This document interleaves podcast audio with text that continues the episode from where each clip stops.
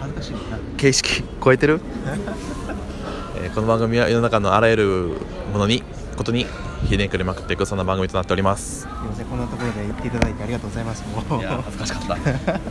何十時もおらんねいつも友人にやらせるんだったらってところで、はい。今回は、はい。えっとまあ浩平とはい。僕との2人会はい。なんですけど、はい。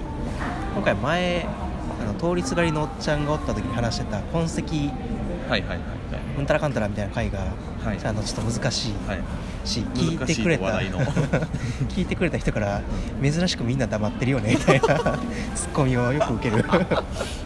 いやあれは黙りますよね、が、まあ、それがまたあるんでそれに備えてうん。うんちょっと2人で話しておこうみたいなはいはい回が今回ちょっとあります、はい。であれ以降まあ痕跡って何があんの？みたいな話が前のメインやったと思うんですけど、うん。今回まあその間で僕がちょっと考えてたことはい。をまあ浩平とちょっとまあ揉んでいけたらいいなと思ってはい。ちょっとラジオ撮っていきます、はい。お願いします。であれ以来ちょっと考えてたのは、はい。その痕跡として僕らが扱うものって何なんだろうってうん。うん。ずっと考えていて、で前の時も多分出たデザインと工芸展とか、うんデザインアート展みたいなものって僕らの中でその比較する対象としてすごい強いはい。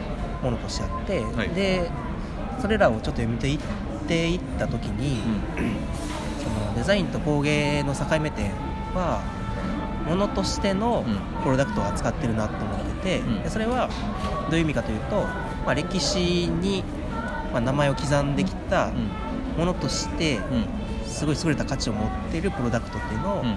扱っていると、うん。でそれを編集して、でその並べ方の間に見えてくるところにうん。価値がうん。新しい価値を発見していく、ん。でそれを、まあ、主催者自身が吸収していくみたいなうん。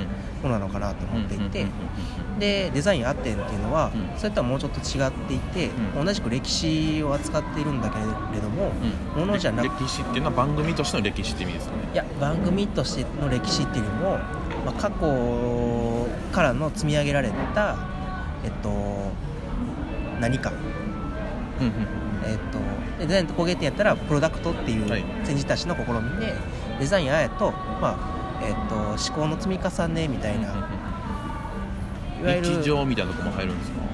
日常日常ってどういうこと？いやわかんないです。えなんか思考の、あでも日常も含む、でうん。真ん中は、えっと、その思考の積み重ねっていうのがいわゆる教科書的な、うん。まあ、デザインの本質的な部分を、うん。まあ、体系化して教育していこうみたいな話うんに付随して、うん。でそれが生んできた日常の景色みたいな例えば電車のつり革の向きみたいなのをテーマに使って番組を作ってたりとか、う物の見え方みたいな話、すごい当たり前のことうん。もそことつながってるんだよみたいなとん。うんころも扱っててなんかデザインの本質的な部分とそれを気づかせないっていうかそれが生んだ日常性みたいなの2つは扱っててうん。でそれはどちらかというとものっていうよりもちゃん。と過去のうん積み重ねてきたものを次の世代に継承していこうっていう、まあ、教育的な面があると、はい。でちょっと整理するとデザインと工芸っていうのはもので、うん。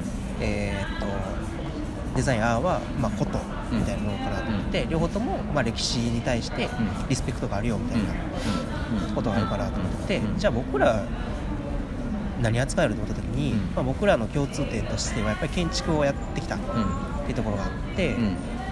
でじゃあそれがいきなりプロダクト扱うのかとか、うん。じゃあいきなり思考を扱うのみたいな話した時に、うん。いやちょっとちゃうな、うん。なんかこうちゃうなって思うところがあって、個人的に。それはね結構僕思ってたんですよ。あそうなんいやなんかうん。なうんなんかそのそこで戦うとしたらうんうんうんうん。なんかすごい違うスタンスで戦わなあかんなと思ってて。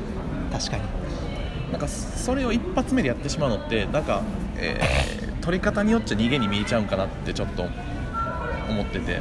どういうこと、うあ逃げあ自分たちの本部のとこでやらへんかったみたいな、そうなるほどそうそうそうそう。ちょっと外れに、っていうふうに取られかねへんなってちょっと思ったんですよ、で僕の場合もちょっとなんか違うこと思って、絶対勝てへんなと思って同じ土俵で違う。勝てないからこそ、うん。多分違う路線で行かないとダメ、うん。そうなったらなんかあのなんかこのひねくれメンバーとしてそれをひねくれとしてやるなら、うん。ありやと思うんですけど。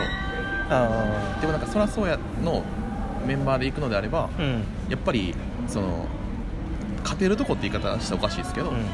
まあ、ちゃんと自分らののフィールド、うん。そうそう強みとか、根にあるものをちゃんと使っていこうよみたいな、うんうんっていうところからなんかそイメージとしてそこからうん違うフィールドにぶっ刺していくみたいなイメージですよね、そうそうそうそう。で結局、まあまあ、学んできた建築みたいなものを捨ててないよみたいな話、でそうですよね。これなんかすごい誤解されがちですよね。僕の場合特に、うん。建築してないやんって言われがちやもんな、なるほど。まあでもまあそれの中で、まあ、僕とかユージも建築のいわゆるど真ん中ではないことをうん。やりながらもでもやっぱ建築やでみたいなとこって、まあ、あると思うんで,、でそこはまあ生かさなあかんねっていう話をずっと思ってて、うん。でその時に目をつけたとか、たまたまそのツイッターでフィルムカメラの写真を上げてる人がいてでその時になんかここには中は見れへんねんけど自分の昔の思い出の写真がいっぱい詰まってるみたいな。うん。うんででも中見られへんみたいなのが書いてて、あでもそれなんか素敵やなと思って、うん。うんた時に。なんですか？なんかいいなと思ったよほうほうほうほ次にあそれ痕跡やなと思って、うんうんうん。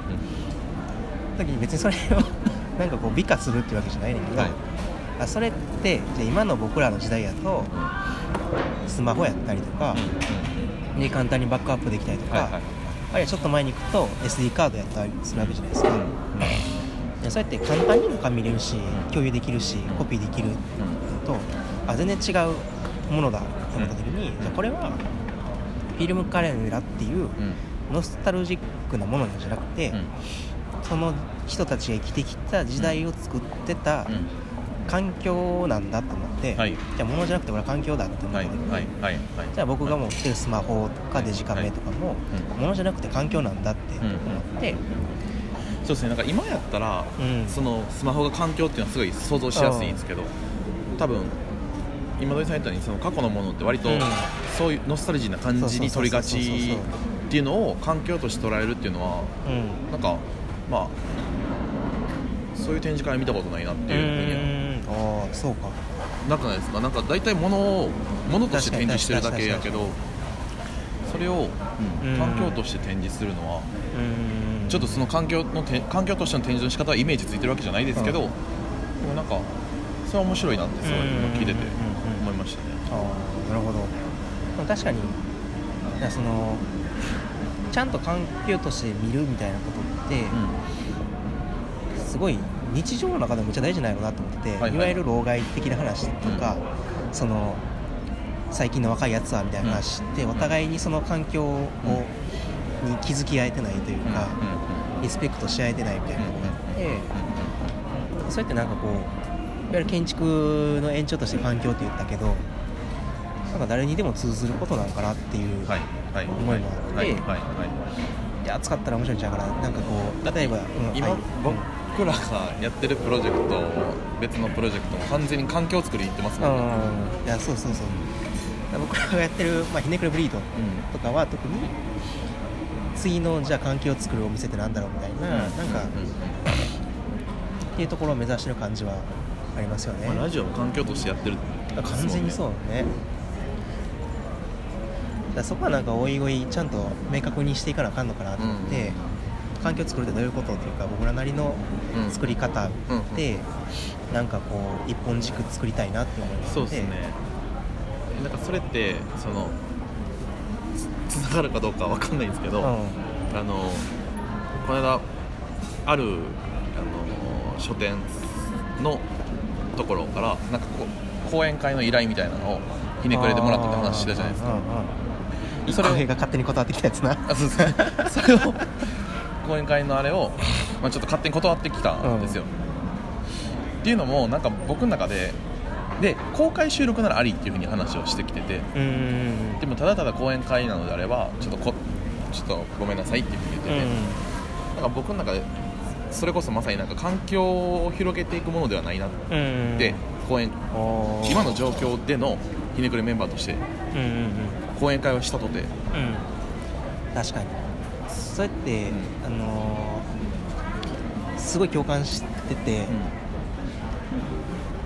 今ラジオにゲストで来てもらっうんてるのって、うん。やっぱり講演会的じゃなくて一緒にやっていこうはい。ぜみたいな、はい。はい。はい。で、はい。学びたいし、は学んでくれみたいな、なんかそういう、まあ、共同体的な感じがあるのかなと思ってそれはなんかコミュニティというか輪を広げていくことに、まあ、直結することやと思ってるんですけど、はい。講演会ってなった時にきっと聞く人と話す人でっていう壁が生まれちゃって、うん。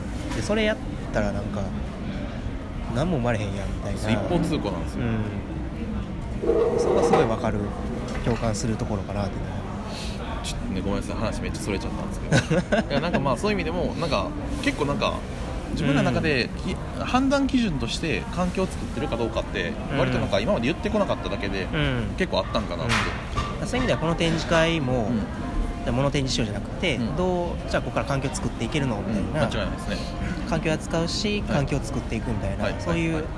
あるターニングポイントみたいな展示になったらすごくいいなと、う今改めてん、思いますね。うん、なんか環境を作っていく展示会は多分なんか割と全員メンバー全員しっくりきてくれる気がうん。しますね、これちょっとまあ聞いてもらいましょう。見ましょう、はい。これいいな、いいっすね。聞いといてください、投げるの。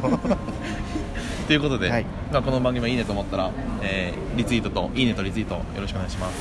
ありがとうございまはいした。ありがとうございます